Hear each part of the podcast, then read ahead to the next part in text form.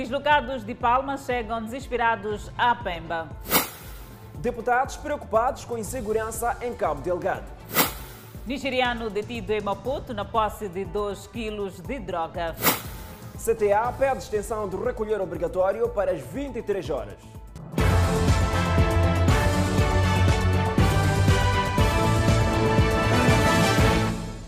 Boa noite, este é o Fala Moçambique. Conecte-se a nós também através das redes sociais e da Rádio Miramar. Vamos a Cabo Delgado, onde após longas horas de viagens no navio que partiu de Palma, cerca de mil deslocados dos ataques armados desembarcaram esta quinta-feira no porto de Pemba. No local, centenas de pessoas aguardavam a chegada de seus parentes. O reencontro entre familiares foi caracterizado por um misto de sentimentos. Acompanhe o momento. Um navio que transportava os mais de mil deslocados provenientes de Palma chegou ao porto de Pemba no princípio da noite de quarta-feira, mas por questões organizacionais, o desembarque só veio acontecer esta quinta-feira. Era preciso passar pente fino para permitir que entre os deslocados não se escondessem terroristas, fazendo-se passar por vítimas. Daí a forte presença policial no local do desembarque. Depois da burocracia, a partir das 9 horas, iniciava a chegada à terra dos que tiveram de fugir do fogo para escapar à morte. O momento foi caracterizado por um misto de sentimentos. Agora que está um pouco, embora o meu coração ainda não está bem satisfeito. Por causa do meu irmão, meu cunhado que não está a viver até agora. Tenho uma minha colega que trabalhava comigo, estava grávida, deu parto ali mesmo, lhe mataram ali mesmo, criança lhe deixaram um lado para outro. Mas como é que está a saúde? Ah, bem. É... Lá em Palma, deixou algumas pessoas? Nada. Eu toda a família está na Ampula. Em, em Palma eu vivia sozinha só. Mas conseguiu escapar? Hum. Enquanto alguns celebravam a chegada dos seus parentes, para alguns o seu desespero aumentava, já que os respectivos parentes não constavam da lista dos que desembarcavam. O choro era inevitável.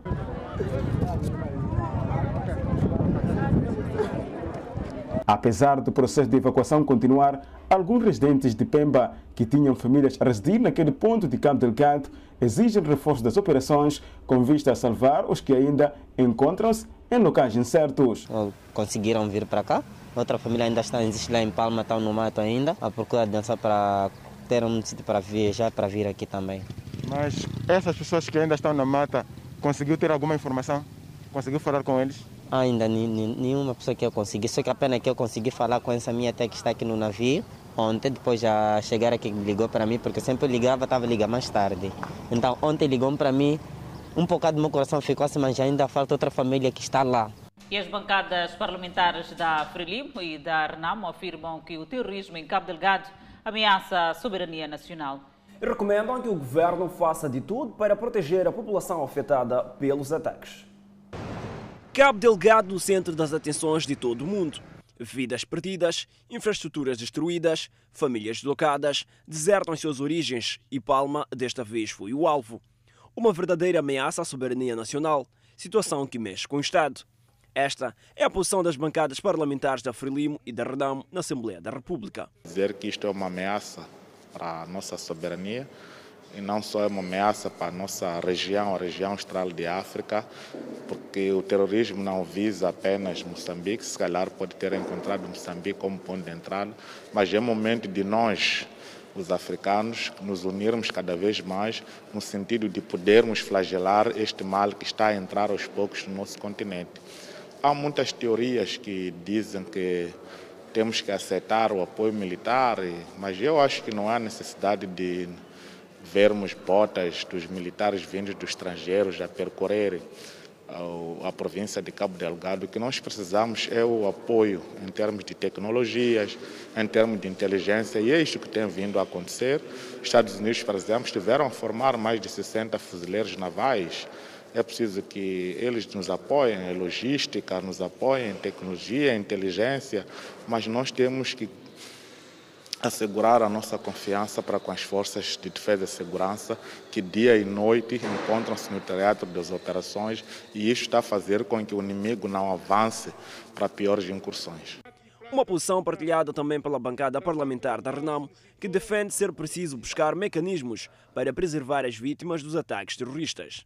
Este é o momento de nós concentrarmos todas as energias necessárias, possíveis e imaginárias, buscarmos a acudirmos à nossa soberania, a nossa integridade física, está em causa são as pessoas.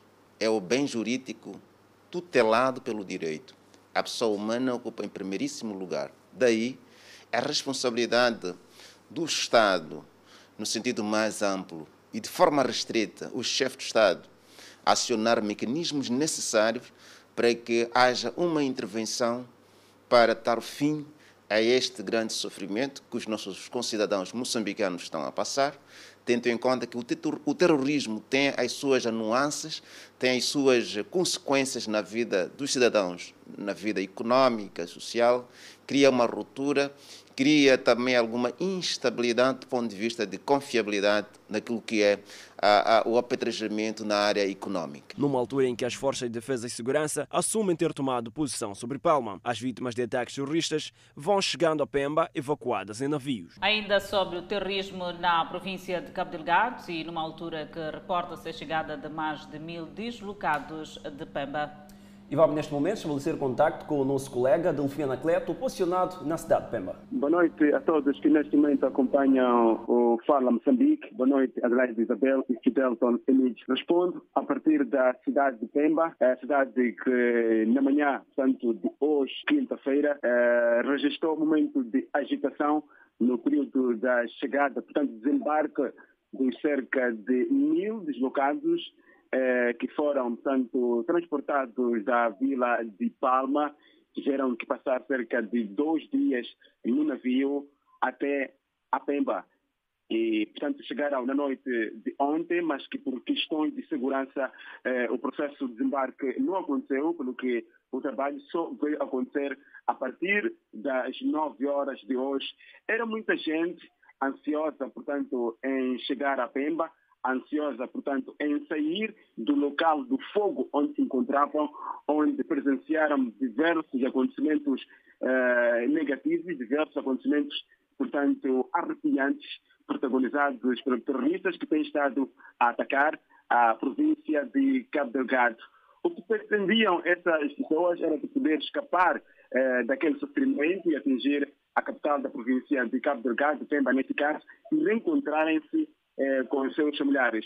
E, do outro lado, eh, muita gente acorreu na manhã de hoje, eh, desde as primeiras horas já ao porto de Pemba, de modo a conseguir, portanto, reencontrar-se com os familiares que há muitos dias, há cerca de uma semana ou mais, não mantinham qualquer tipo de contato. O encontro entre essas pessoas, o reencontro entre essas pessoas, foi caracterizado, na verdade, eh, com abraços, eh, beijos, enfim. Podemos dizer que, embora estejamos no período da pandemia da Covid-19, esta medida, portanto, que prevê o distanciamento social, não foi respeitado, vez que as pessoas, devido, portanto, à emoção do momento de poderem ver os seus familiares a regressar ao convívio delas, foi inevitável, portanto, essa questão de abraços, beijos e tudo aquilo que aproxime as pessoas. Uh, foi também possível notar a presença de algumas pessoas que, apesar de terem a esperança de receber seus familiares, eh, não tiveram essa sorte, não foi desta vez que conseguiram obter, portanto, eh, o reencontro com a família e que, por parte dessas pessoas, eh, houve muito choro, muita lamentação, acima de tudo, a condenação daquilo que é a ação dos terroristas que têm estado eh, a protagonizar destruições, luto, eh, destruição da economia da província de Cabo Delgado e do país em particular. O desejo dessas pessoas que não conseguiram ver os seus familiares a desembarcar no navio que partiu eh, de Palma e desembarcou, portanto, na manhã desta eh, quinta-feira no porto de Quemba, é que eh, as operações continuem, as operações de busca, eh, evacuação de pessoas em Palma continuem, para que possam finalmente eh, reencontrar-se com os seus familiares. Há também um apelo, acima de tudo, de, digamos, de, de condenação daquilo que são as ações dos terroristas, afinal de tudo, são essas ações que propiciam esses momentos, este ambiente de desespero. Dizer também que o processo de desembarque foi caracterizado pela forte presença policial no local, porque era necessário que se fizesse eh, a revista, eh, pente fino às pessoas que estavam lá, porque naturalmente eh, naquela condição é bem provável que entre as pessoas ali resgatadas eh, haja pessoas que faziam-se de vítima, quando na verdade eram terroristas. Então, o que caracterizou foi exatamente este trabalho árduo em que, portanto, é de encorajar esse trabalho eh, das, das, forças de segurança, de modo a garantir que todas as pessoas que eh, cheguem à, à terra, neste caso à Pemba, eh, sejam de facto vítimas desta ação. Depois da recepção, o que se viu, na verdade, eh, as conversas eh, que caracterizaram entre os representantes de Pemba são, na verdade, como disse, eh, estão repartidas em dois lados. Não sei se me consegue ouvir. De muita alegria, outros eh, de muita tristeza por não terem conseguido eh, ainda reencontrar-se com seus familiares. Delfim, uma questão aqui a colocar, não sei se, se me pode ouvir. Sim, sim, estou neste momento a ouvir. Pois bem, fala aqui da presença uh, policial. Uh, que estava uh, efetivamente a, a, a, fazer o controle como forma de evitar uh, possíveis uh, tumultos. Qual é a radiografia que nos traz do dia de hoje face a esta presença policial? Se calhar também pode nos trazer alguns detalhes se havia a presença das forças de defesa e segurança.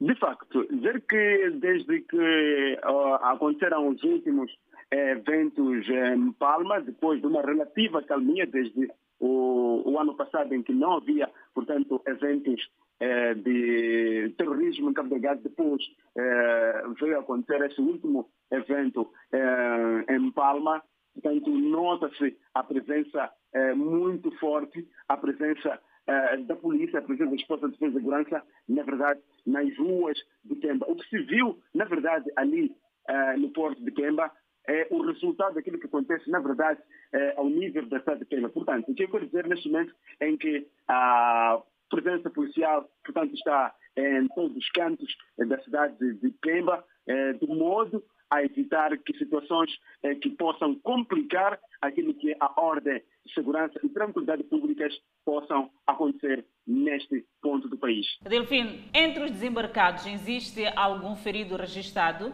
Uh, do nosso lado, a equipa de reportagem uh, da Miramar uh, não conseguiu, portanto, de fato, não conseguimos justamente ver as pessoas, mas era notória a circulação de ambulâncias, portanto, do lado interior do porto, com talvez os hospitais, uma vez que havia circulação constante eh, dos carros de ambulância que com certeza faziam aquilo que é o transporte de algumas pessoas que de certa forma terão tido qualquer tipo de complicação em relação àquilo que é a saúde. Mas não conseguimos registrar imagens de pessoas que estejam feridas. Muito obrigada, Delfino Anacleto, por este apontamento de reportagem referente ao terrorismo na província de Cabo Delgado, fazendo esta radiografia.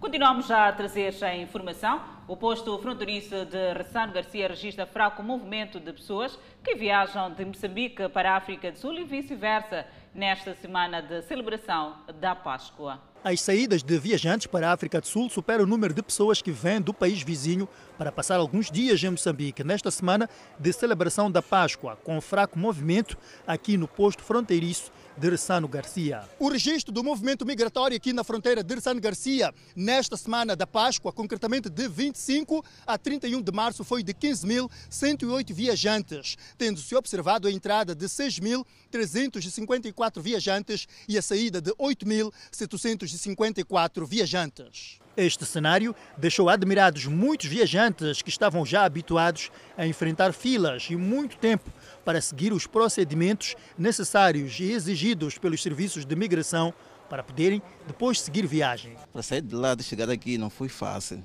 porque a estrada está sendo bem controlada. Desde que saímos ontem, só agora que chegamos. Mas aqui na fronteira estão a trabalhar bem mesmo. Desde que cheguei aqui, acho que não levei mais de 30 minutos. Nesta fase da pandemia da Covid-19, alguns cidadãos moçambicanos olham para a celebração da Páscoa como um motivo forte para se juntar aos seus parentes na África do Sul. Espero que passe bem a Páscoa. Epa, nada demais. Eu vou passar em Siralenque, Steinbeck. Os mineiros que trabalham na África do Sul também não desperdiçaram a oportunidade de visitar os seus familiares em Maputo. Chegaram à fronteira sem muitas complicações e preparados para fazer a testagem obrigatória da Covid-19. O processo lá dizem que só podemos passar, havemos passar, fazer aqui na, na entrada, então na volta de novo lá na África do Sul. É quando podemos passar fazer teste lá.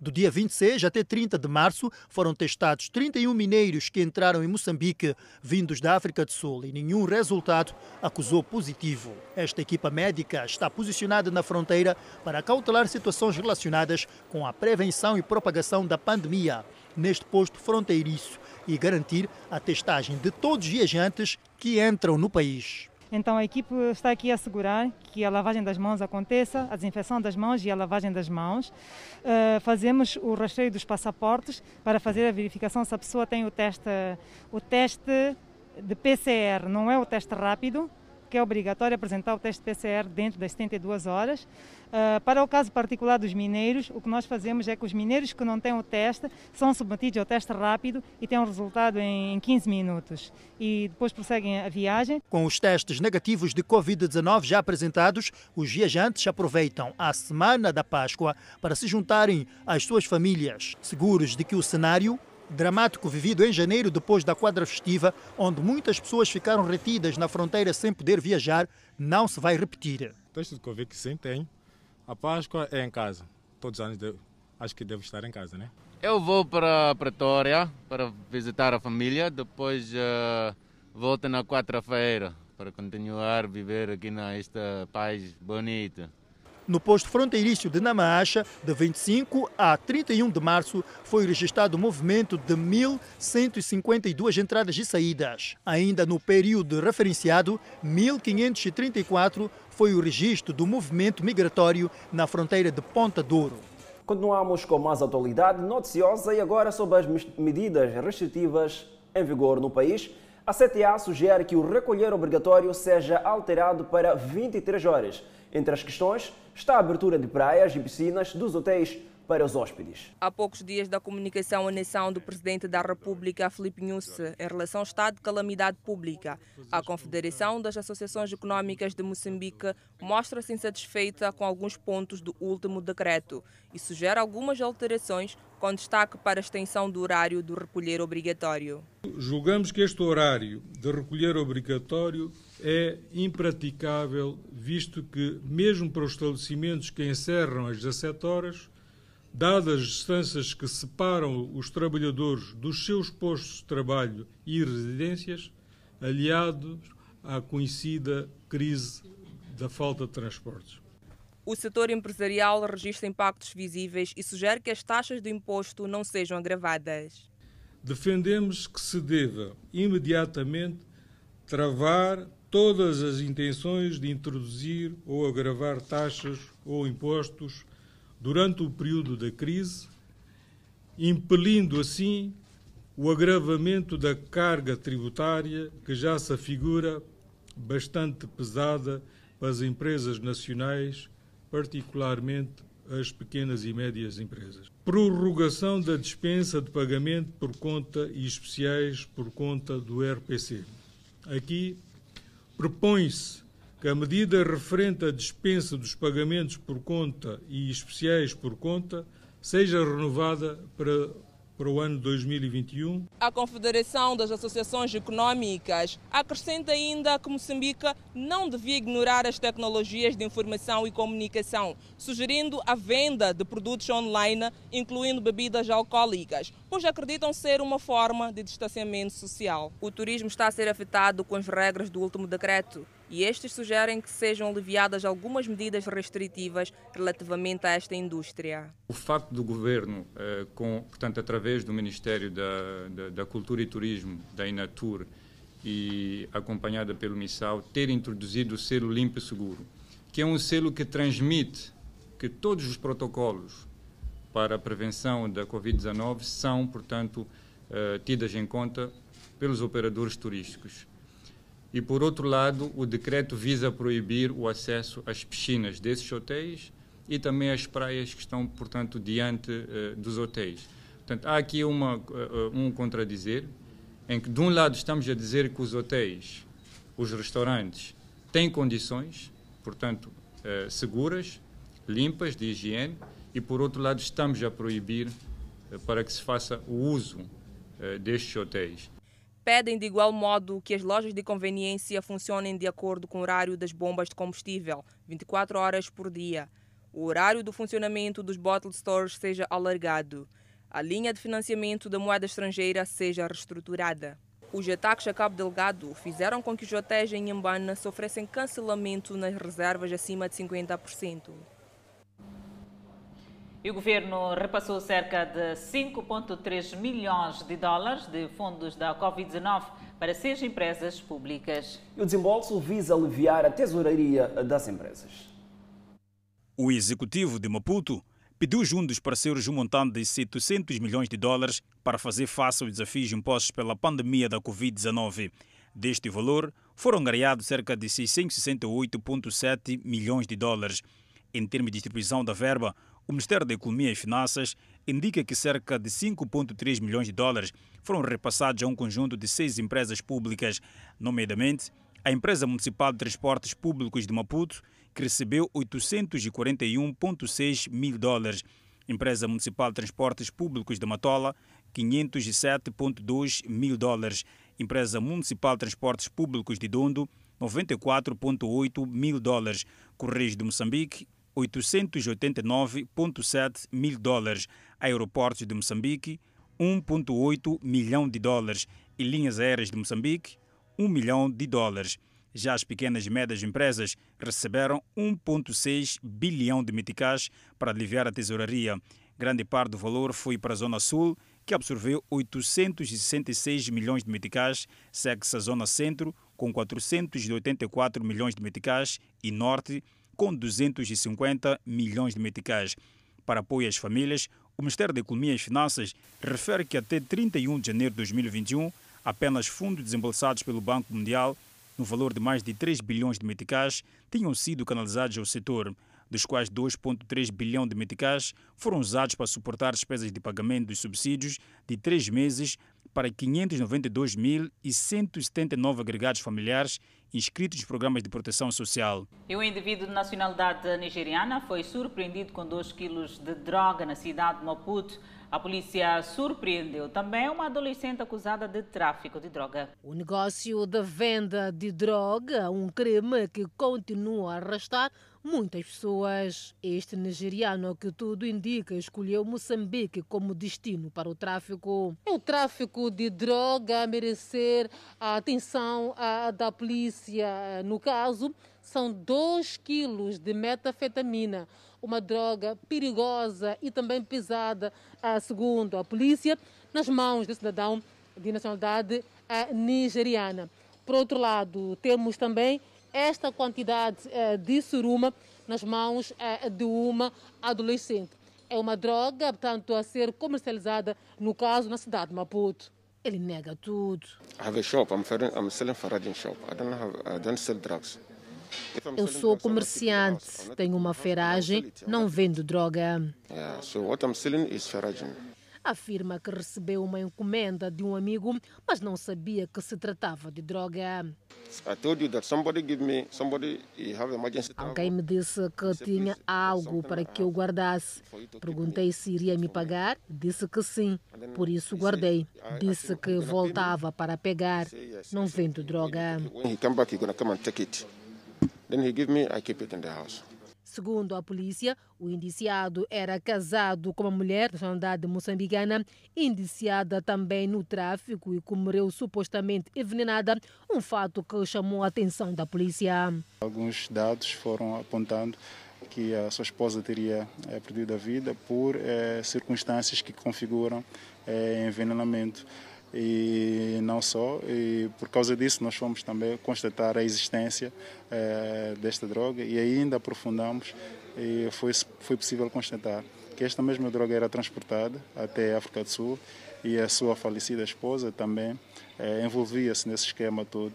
Para além desse cidadão, uma adolescente foi também encontrada com droga a ser vendida no bar da Plana Caniço. Ela confessa. Uma pessoa que trouxe para mim. Conversamos, tipo, para eu passar a vender depois de dar o dinheiro. A polícia na cidade de Maputo promete apertar o cerco no crime de tráfico internacional e nacional de droga, onde alguns casos ocorrem em residências e apela à vigilância popular. Clientes amotinaram-se de frente de uma panificadora para exigir a redução do preço de pão. Segundo eles, os proprietários da padaria teriam por duas ocasiões aumentado o preço. É desde semana passada que se fala da subida do preço do pão no país a partir de 1 de abril corrente, o que não encontrou espaço nas autoridades moçambicanas. De pronto, alguns panificadores começaram a distanciar-se dos rumores, muito embora achem que os custos são insustentáveis. Na manhã desta quinta-feira, visitamos algumas padarias na cidade de Maputo e conversamos com consumidores e revendedores que confirmaram a manutenção dos preços. E por quanto que comprou o pão hoje? Comprei a 10 meticais. E, com, e revendo a 12 meticais. Esse pão ainda é 10, não mudou nada. Mas havia o Zuzum que vai mudar, mas ainda não mudou. Merson Macam até aceita o aumento do preço, mas diz que o tempo não é propício. Não poderia sim, porque ah, estamos a atravessar num, num tempo muito é, crítico. Com o aumento do pão fica mais complicado ainda. Entretanto, no bairro da Malang, há uma padaria que é apontada pelos consumidores como estando a especular o preço. Dia 22 começamos a levar a 9 meticais. Começamos a dizer aos nossos clientes. Disseram como se ainda não subiu. Nós dissemos, é o que a padaria disse. Face a essas reclamações, tentamos ouvir a gerência desta padaria. Os revendedores dizem que quando chegaram nesta manhã, depararam no portão com o aviso da subida, mais uma vez, do preço do pão, o que lhes levou a questionar, uma vez que oficialmente ainda não houve qualquer acréscimo do preço deste produto básico. Tentativa de ouvir a reação, porém falhada, porque os proprietários não quiseram falar às nossas câmaras. Contudo, os revendedores queixam-se de somarem prejuízos. As pessoas não estão a comprar por 12 lá fora. As pessoas estão a negar, estão a dizer que pão está 10 meticais. Nós estamos a goivar pão e pão está a ir ficar lá em casa. Informação em nosso poder indicam que há padarias na Matola que já há uma semana aumentaram o preço do pão unilateralmente. De recordar que, face ao perigo de especulação de preço, a Expansão Nacional das Atividades Econômicas e a Associação Moçambicana do Pão já vieram ao público declarar que os atuais preços de pão mantêm-se, sendo por isso qualquer aumento constituir uma violação dos direitos do consumidor.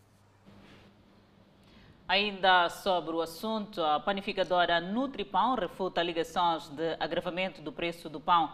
A mesma esclarece que sempre praticou o preço mais baixo do mercado como parte da sua estratégia. Continuamos a olhar a informação e seguimos com recebedorias da cidade de Maputo que registraram enchente um dia após o término do prazo do pagamento do imposto. Enquanto isso, Matola prorroga o prazo até 30 de abril. Mesmo depois do término do prazo para o pagamento do imposto autárquico de veículos e da taxa de radiodifusão, não faltaram filas. E por via disso, algumas recebedorias, como a do distrito Canfumo, estavam pressionadas. Alguns automobilistas tentavam a sorte. Tentei a sorte. Ontem, por acaso, aqui estava cheio, então eu preferi. Uh, não estava a aguentar, então preferi deixar. Vou voltar hoje.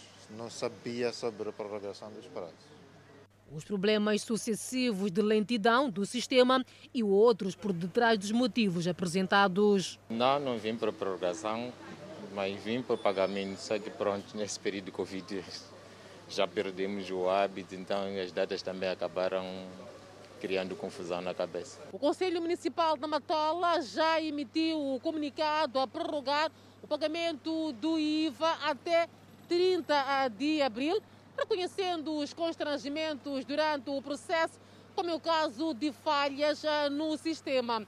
A cidade de Maputo continua a efetuar o pagamento, mesmo sem emitir o comunicado oficial. Aquino é munícipe da Matola, já tem os impostos pagos. Bom, por aliado a esse sistema, do problema do sistema e ao tempo em si também. É, puta, foi muito bom que o município tenha prolongado o pagamento do, do manifesto, taxa de rádio, assim, foi muito bom. A decisão da prorrogação é saudada pelos matolenses. Nós também temos que, em algum momento, deixarmos de esperar os últimos dias porque pude acompanhar que a enchente é, por conta disso, porque sempre deixamos as coisas para o último dia. Mas já para o meu caso, já, já paguei tudo que é do direito. O imposto autárquico de veículos e a taxa de radiodifusão são cobrados anualmente de 2 de janeiro a 31 de março. E agora vamos à cidade da Beira, onde vendedores e pescadores na zona da Praia Nova estão preocupados com a erosão costeira e a água do mar cada dia vai engolindo aquela área da cidade.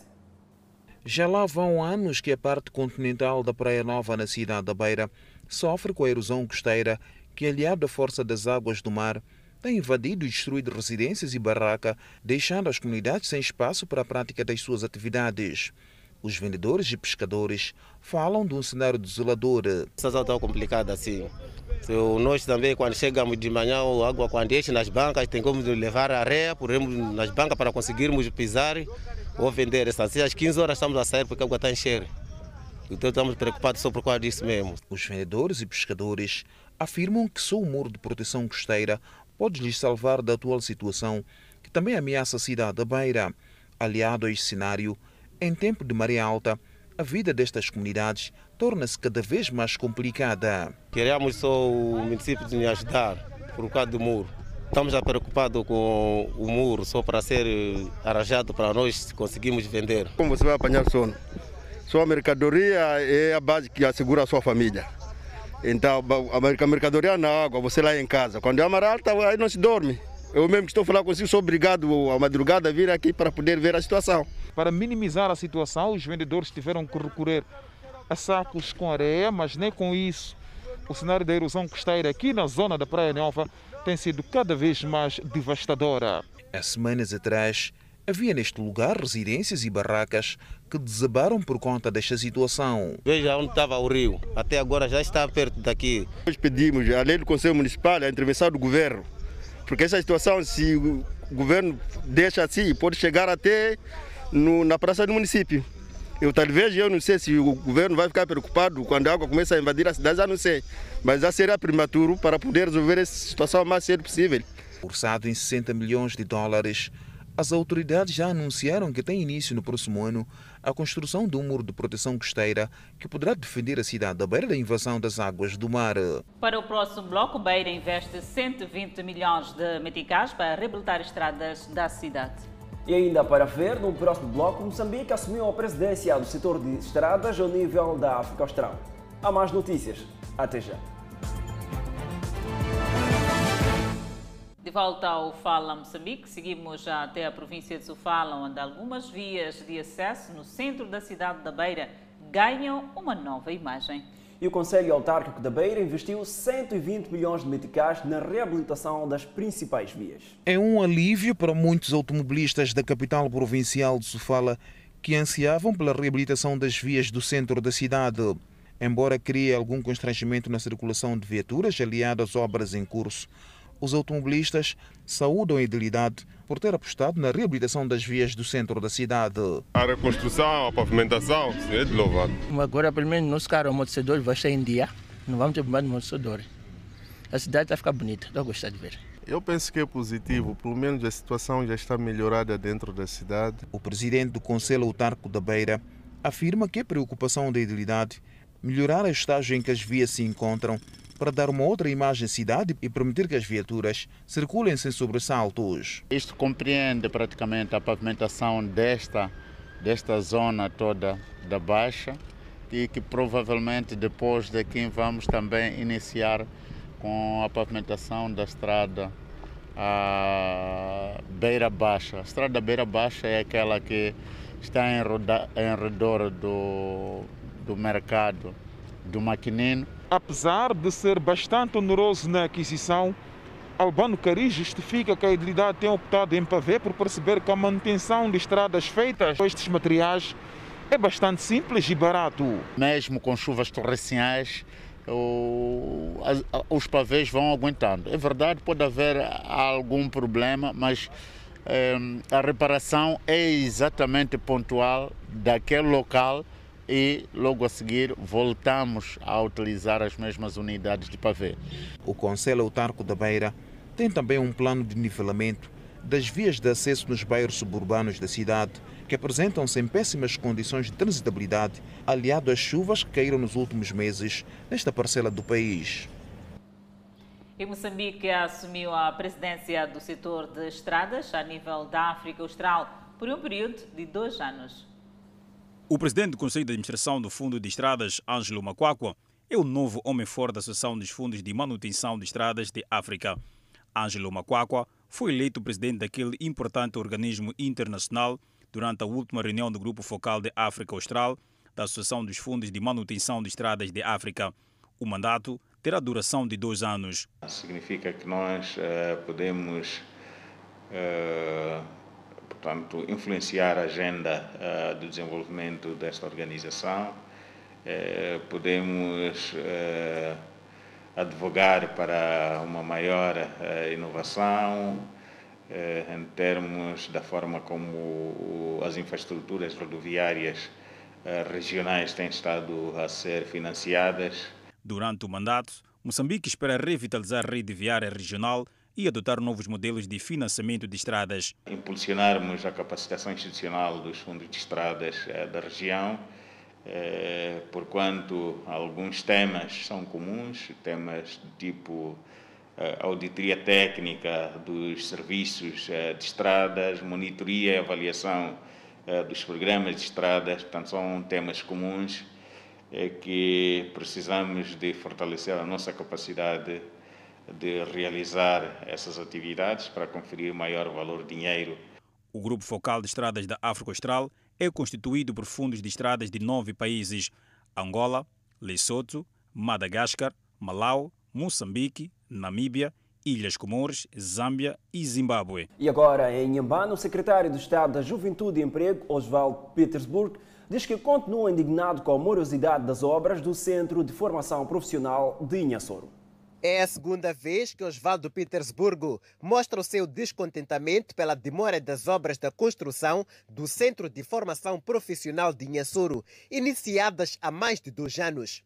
A primeira foi em outubro de 2020, quando este escalou o distrito onde visitou as obras em construção, tendo se insurgido contra o empreiteiro pela alegada falta de honestidade no cumprimento dos prazos. Está muito, estamos há muito tempo a falar sobre este centro aqui. Há muito tempo mesmo. Começou o processo da assinatura do memorando com a Sazol, demorou muito tempo para adjudicar a obra, para começar, e depois de começar agora estão a atrasar. Estão a mudar toda hora os prazos. No entender deste dirigente, parece haver indivíduos interessados em atrasar os planos de desenvolvimento do distrito de Inhassoro, sobretudo da juventude. A este grupo, Petersburg lança um recado. Queremos aqui deixar bem claro que tudo faremos para que o Centro de Formação Profissional que está em construção em Inhassoro tenha uma conclusão e beneficie aos jovens desta província de Inhambane. Não vamos descansar enquanto o Centro de Formação Profissional de Inhassoro não terminar. Se existem pessoas a beneficiarem-se com isso, não é conosco que isso vai acontecer.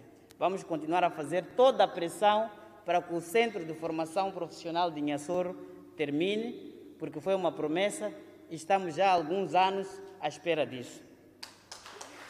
Este dirigente que falava em Nhambane na abertura do ano de formação profissional fez saber que, nesta altura, a aposta do setor passa por incentivar e motivar a rapariga para que aposte em cursos de formação profissional. Daí a redução dos custos no pagamento de propinas para este gênero. Estamos a dizer, por outras palavras, que você basta ser mulher, sair, ir para o IFPELAC, a partida já tem 30% de desconto para poder se formar. Mas não para por aí. Também estamos a dizer que há bolsas também para pessoas carenciadas. Bolsas completas. A secretária do Estado aqui em Nhambane diz haver necessidade de alargar cada vez mais a formação profissional para que os jovens tenham acesso ao mercado de trabalho. É evidente que Nhambane junta seus esforços nacionais de garantir que cada vez mais jovens tenham acesso a ferramentas de desenvolvimento de capital humano e, consequentemente, contribuam para o processo de criação do autoemprego, bem como aumentam as suas competências para o acesso ao mercado de trabalho. Na província de Inhambane existem 400 de formação profissional distribuídos nas cidades de Inhambane, Machixe e nos distritos de Inhassoro e Xangamo. Para o presente ano foram inscritos 288 formandos. Contribuições para a ligada construção de uma unidade policial está a gerar desconfiança e contestação no bairro de Moalas, no município da Matola. Uma precariedade caracterizada pelo uso de chapas de zinco, paus e madeira. É uma unidade policial fixada no bairro de Mohalaz, na Matola. É a partir deste local onde são desenhadas estratégias de segurança para o bairro em expansão. Este é o local onde funciona o setor policial enquanto não se ergue o futuro posto policial onde a comunidade deve se dirigir numa altura em que há relatos de aumento da criminalidade neste bairro. O sonho de melhoria das condições de trabalho para os agentes da polícia levou ao início de contribuições monetárias ou com material de construção. A desconfiança e contestação acompanham o processo. Esquadra é necessário, mas o valor é muito elevado, porque a população aqui em Malásia somos muitos. 100 meticais é muito. Mesmo se fosse 10 meticais ou 20 meticais cada família, sim, nós íamos tirar. Ajudar, mas não mostrar, nos já mostrar o que, que nós devemos fazer. E nos já mostrar qual é o sítio onde vão fazer o tal policial. Mas não nos dizem nada, só andam a cobrar dinheiro de semeticais, semeticais. Não sabemos, não estamos a entender nada. Reconhecem a importância do posto policial e das condições precárias deste setor, mas reclamam do valor. Nossa preocupação é porque a estrada foi construída pelo governo. O hospital, idem. Já a esquadra deve ser construída pelo povo. Sabemos que a esquadra é muito importante, mas talvez reduzir o preço para 25 meticais. Primeiro, temos município. O município está aqui para fazer o quê? É para fazer esse tipo de coisa. Ok, nós não negamos. Trazem um papel que diz ao respeito do município. Nós vamos tirar esse dinheiro, ajudar o município. Só que nós fazemos as coisas, tiramos dinheiro para fazermos esquadra, não vamos conseguir. Há quem sente-se confortável com a contribuição. Contribuição acho que é bem vista, porque até o ponto de chegarmos a fazer a contribuição justifica de que alguma coisa está a dar falta dentro da nossa comunidade. Então, para mim, isso não vejo nenhum erro, porque a contribuição é tão razoável que é sem meticais. Tentamos uma comunicação com o Comando Provincial para mais esclarecimentos sobre o projeto, mas sem ainda reação. Foram detidos na Matola Santos oito indivíduos iniciados no roubo. E de acordo com a polícia, os indiciados são igualmente consumidores e vendedores de drogas. De acordo com a polícia, os indiciados aterrorizavam residentes de Matola A, vulgo Santos. A força operativa da primeira esquadra da PRM Cidade da Matola efetuou uma operação com vista a estancar crimes de roubos e furtos nas residências e nos estabelecimentos comerciais na via pública. Do trabalho feito, culminou com a detenção dos mesmos e a recuperação de diversos bens. Entretanto, dos indiciados, destaca-se uma mulher. Eu fumo, mas fumo cigarros. Está a tremer por quê? Porque eu estou com medo. Como é que eu não vou tremer quando eu estou com medo? Eu deixei meus três filhos em casa. Como é que eu não vou tremer? Quase todos os indiciados chegaram a hospedar-se no estabelecimento penitenciário de Maputo por arrombamentos de residências, estabelecimentos comerciais e roubos de telemóveis na via pública na Matola. Há quanto tempo fuma? Eu desde 2019. Fuma o quê? Surume e cigarro. Hum. Heroína? Não. Rouba há quanto tempo? Desde, 2000, desde 2018, mas desde que entrei na cadeia já deixei de roubar.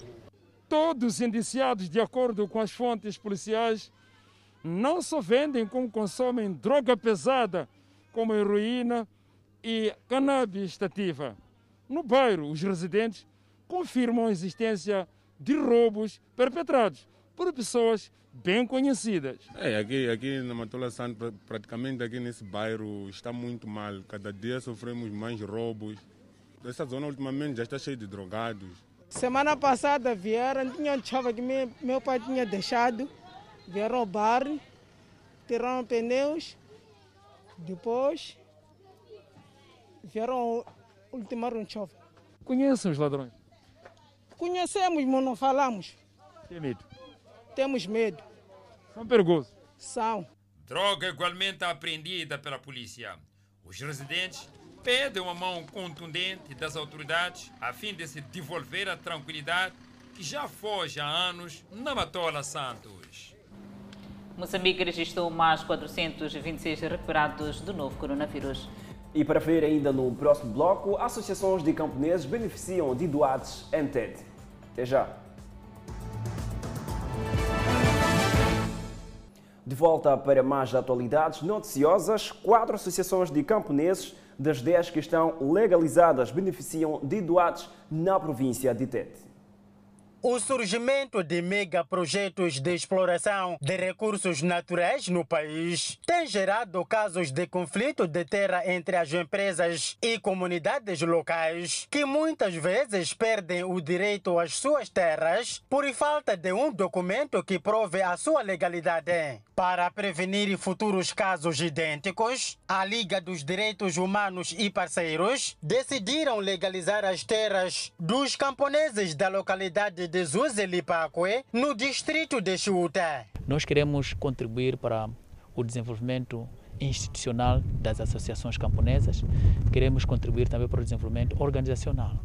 Com esta legalização das associações, é possível estas associações camponesas um, abrir uma conta bancária e não só podem pedir empréstimos para uh, desenvolvimento das suas atividades. O governo do distrito de Chuta destaca a importância da obtenção do direito de uso e aproveitamento de terra vulgo doate, sobretudo neste momento em que o distrito dispõe de inúmeros jazigos de ferro. O governo acredita que os camponeses, depois de terem recebido os respectivos doados, vai desenvolver a sua atividade normalmente, vai trabalhar à vontade nas suas terras, que é para produzir mais, por forma a valorizar aquilo que tem sido o esforço do governo, junto dos seus parceiros, a exemplo de ajuda da Noruega, a, a, Liga dos Direitos Humanos. Já o presidente da União Provincial dos Camponeses insta os beneficiários a fazer o uso do documento para transformar as suas vidas. Esse doado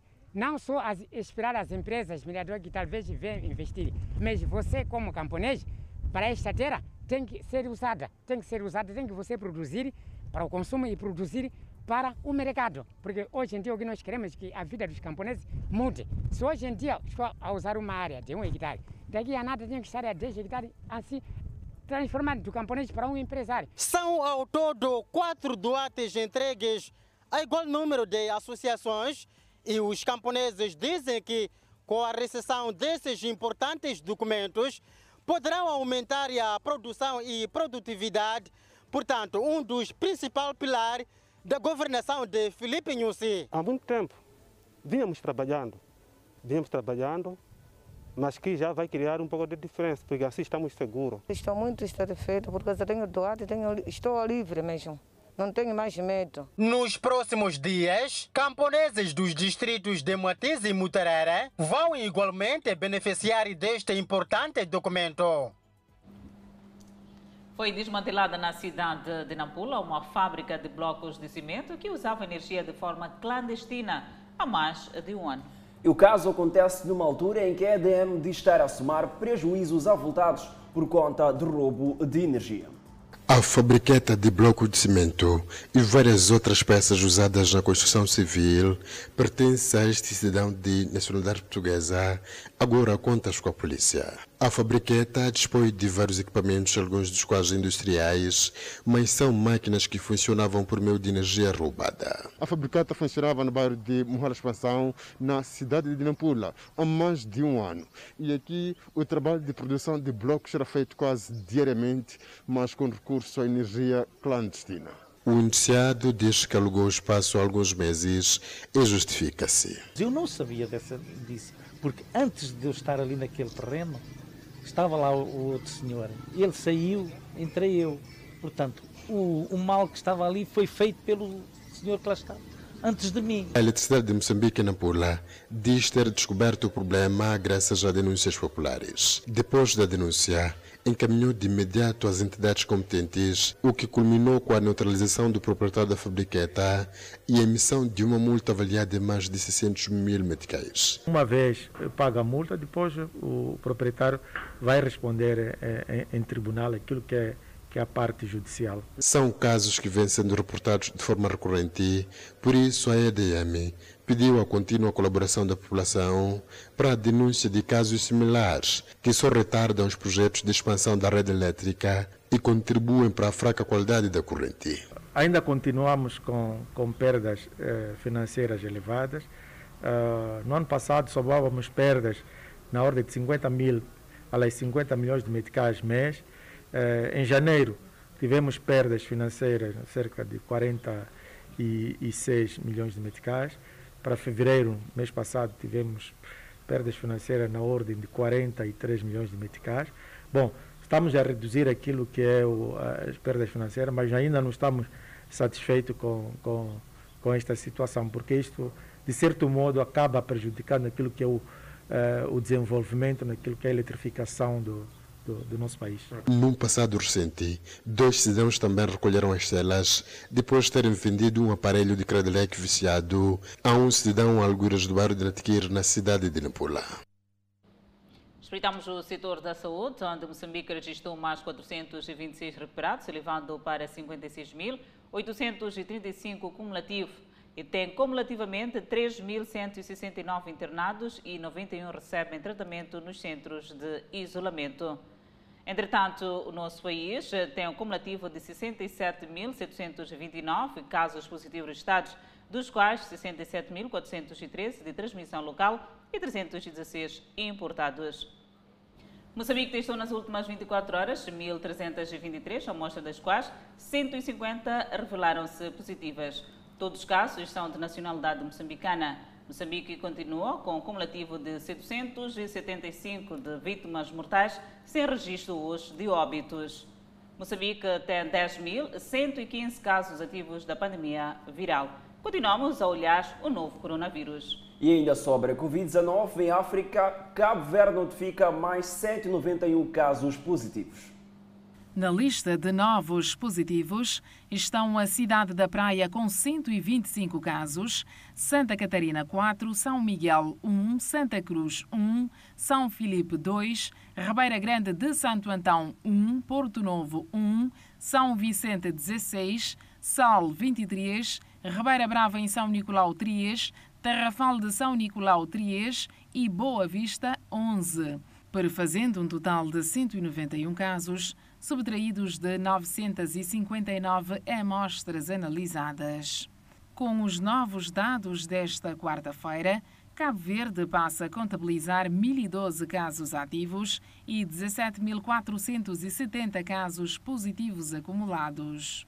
Os dados também apontam para mais 86 recuperados. Praia 50, Santa Catarina 1, São Felipe 1, Porto Novo 1, são Vicente 15, Sal 12, Ribeira Brava 2, Tarrafal de São Nicolau 2 e Boa Vista 2, elevando o total a nível nacional para 16.277. E no próximo bloco, dezenas de migrantes resgatados do mar na Líbia. Ainda para ver, fora de portas, tribunal absolve presidente da Costa do Marfim. Não deixe de acompanhar. Até já. De volta ao Fala Moçambique, com a página internacional, apoiantes do ex-presidente da Costa do Marfim celebraram a decisão dos juízes do Tribunal Criminal Internacional de absolver Gigagbo e seu ex-ministro. Dezenas reuniram-se em Ponk, um bairro popular de Abidjan, onde depois saíram à rua assim que a decisão final foi anunciada. Esta é a libertação de toda a África, em particular da Costa do Marfim. É por isso que estamos felizes, muito felizes. Todos os presos serão libertos. Disse Jiang Gues, vestido com roupas e fotos de Jigabo. Tanto Jigabo quanto Bligold foram absolvidos em 2019 de responsabilidades por crimes, incluindo assassinato, violação sexual e perseguição, após disputadas eleições em 2010, com os juízes dizendo que os promotores não conseguiram. E as forças de segurança de Myanmar pressionaram os oponentes do golpe militar, fazendo várias prisões em Mandalay. O vídeo mostrou que parecia ser a polícia a levar duas pessoas a um veículo e as colocando dentro. Quando o comboio de segurança sai, há uma explosão contínua de tiros. Agora é um procedimento de rotina em vilas e cidades em todo o Myanmar que polícia e soldados varram os bairros fazendo prisões. Eles são conhecidos por abrir fogo em um aparente esforço para intimidar e atingir as pessoas que encontram nas ruas. O golpe do 1 de fevereiro viu uma resistência pública massiva que as forças de segurança tentaram esmagar através dos níveis crescentes de violência, incluindo o uso rotineiro de munição real, contra os manifestantes. O último número de mortos é de 536, de acordo com a Associação de Assistência para Prisioneiros Políticos, uma organização independente que mantém um registro amplamente aceito como correto. A Guarda Costeira da Líbia resgatou 138 migrantes depois do barco em que seguia o viagem ter naufragado na costa da Líbia. Entre eles estavam nove mulheres e duas crianças que foram transportadas para a base naval de Trípoli onde receberam os primeiros socorros necessários, informaram as autoridades. O resgate veio um dia depois de duas mulheres e três crianças se afogarem quando outro barco que transportava dezenas de imigrantes com destino à Europa naufragou ao largo da Líbia. O incidente ocorreu na noite de terça-feira e um barco de pesca e a guarda costeira da Líbia conseguiram resgatar cerca de 77 migrantes e trazê-los de volta à costa. No total, quase 400 migrantes foram interceptados e voltaram para a Líbia na terça-feira. E de acordo com a Organização Internacional para as Migrações, pelo menos 480 outros migrantes foram interceptados e voltaram para a Líbia no domingo. E sobre a Covid-19, o Mali iniciou a sua campanha de vacinação contra coronavírus em Bamako, com a Ministra da Saúde a tornar-se a primeira pessoa no país a receber a vacina. Durante o evento no Centro Hospitalar Universitário, os profissionais de saúde da linha da frente receberam a vacina AstraZeneca que o Mali recebeu por meio do mecanismo COVAX no início deste mês. O Mali aderiu a essa iniciativa COVAX e organizou a campanha de vacinação contra a Covid-19. A primeira fase será em Bamako e a segunda no resto do país, disse Sib durante a cerimónia. O país registrou quase 10 mil casos confirmados e 384 mortes, segundo dados da Universidade John Hopkins. Como todos os altos funcionários do Departamento de Saúde, estamos aqui para ser vacinados e dar exemplo à população, disse Cis Odil, diretora nacional de prevenção do Ministério da Saúde, que também recebeu sua primeira dose da vacina. O Mali se tornou o primeiro país do Sahel-Saara a receber as vacinas de inoculação do coronavírus após receber um primeiro lote no início de março. O mecanismo COVAX foi criado para garantir que os países de baixa e média renda recebam as vacinas Covid-19. No entanto, têm enfrentado atrasos e fornecimento limitado. Convidamos a um breve intervalo, mas antes a previsão para as próximas 24 horas. Pemba, 31 de máxima, 22 de mínima. Lixinga, 26 de máxima. Nampula, 28 de máxima. Seguimos para o centro do país. Tete 33 de máxima Quilimane, 30 de máxima, Chimoio 27, Beira 29 de máxima. E para a zona sul do país, Vilanculo vai já 30 graus de máxima, Inhambane também em 30 graus, Xaixai 30 graus e Maputo 30 graus centígrados. Segundo a Ministra da Saúde de Angola e a Agência Reguladora de Medicamentos e Tecnologia de Saúde, será encarregue de desenvolver as diretrizes que orientam e regulam o licenciamento que entram naquele país. Segundo a Ministra da Saúde, Silvia Lutucuta, Agência Reguladora de Medicamentos e Tecnologias de Saúde será encarregue de desenvolver as diretrizes que orientam e regulam o licenciamento, controle de qualidade, segurança e eficácia dos produtos farmacêuticos que entram no nosso país. A regulamentação farmacêutica, a farmacovigilância, o controle mais assertivo das farmácias estarão todos a ser supervisionados por esta, por esta entidade. A governante adiantou ainda que a nova agência entra em funcionamento imediatamente e por isso fica extinta a atual Direção Nacional de Medicamentos. Quanto à regulamentação dos preços dos medicamentos no país, Silvia Lutucuta esclareceu que há medidas a serem traçadas para a sua eficácia e adiantou que o governo tudo está a fazer para atrair investidores de forma a implementar a indústria farmacêutica no país.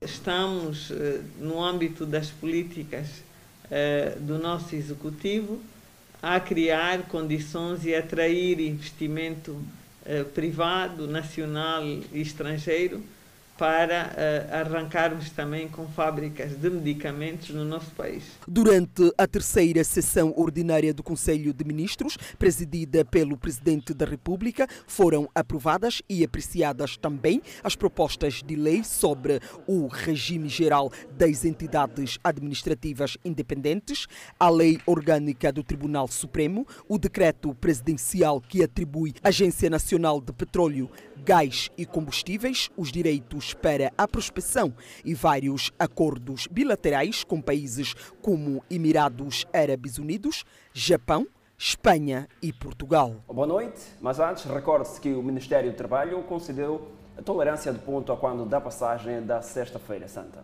E não esqueça de acompanhar a telenovela Gênesis logo a seguir. Boa noite.